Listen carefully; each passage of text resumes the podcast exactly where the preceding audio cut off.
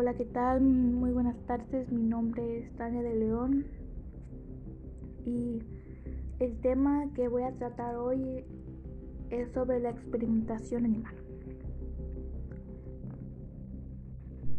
Este tema ha sido muy polémico, ya que un por ciento de la población está a favor y la mayoría está en contra. Los que están a favor obviamente son los científicos, ya que ellos aseguran que gracias a esto se han realizado grandes descubrimientos científicos. Es destacable el caso de China, que tradicionalmente ha obligado a que todo cosmético a la venta en el país eh, haya sido ensayado en animales, lo que ha llevado a numerosas compañías del sector a continuar empleando estas prácticas para tener acceso al mercado chino.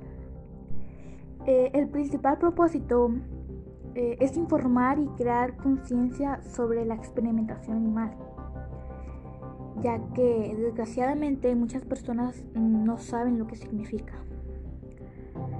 Por esta ocasión hablaremos sobre las compañías que engañan a sus consumidores sobre sus políticas de experimentación animal. Varias empresas están ocultando toda la verdad acerca de esto. Un ejemplo recientemente es un político que anunció que detendría las pruebas en animales. Aunque eliminar las pruebas es bienvenido, la empresa añadió que continuaría probando los ingredientes donde sea requerido por la ley.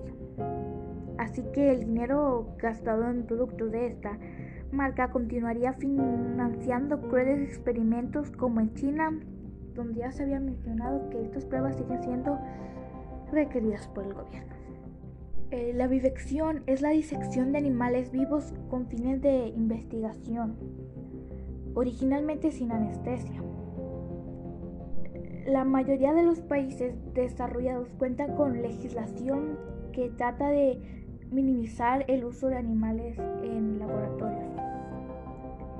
El rechazo popular a los ensayos de los cosméticos en animales ha impulsado cambios en la regulación y forma de postura por parte de algunas compañías. Ah, este, además, defienden que no siempre se obtiene un buen resultado, pues ya que el metabolismo de un animal no es igual al de un humano. Yo estoy en contra porque es cruel lo que les hacen. Aparte es para fin humano y no para ayudar a ellos. Ya que ellos no consumen los mismos medicamentos que los humanos. Y no se autodañan como nosotros. Como por ejemplo cuando bebemos o fumamos. Ellos no enferman de lo mismo nosotros. Y en fin de buscar una cura, lo que hacen es pues este inyectarle la enfermedad.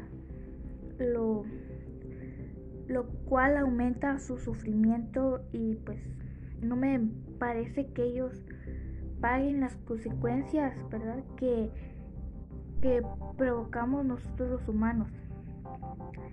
Mi conclusión es que si se va a experimentar con ellos, que sea también con el fin de ayudarlos a ellos también.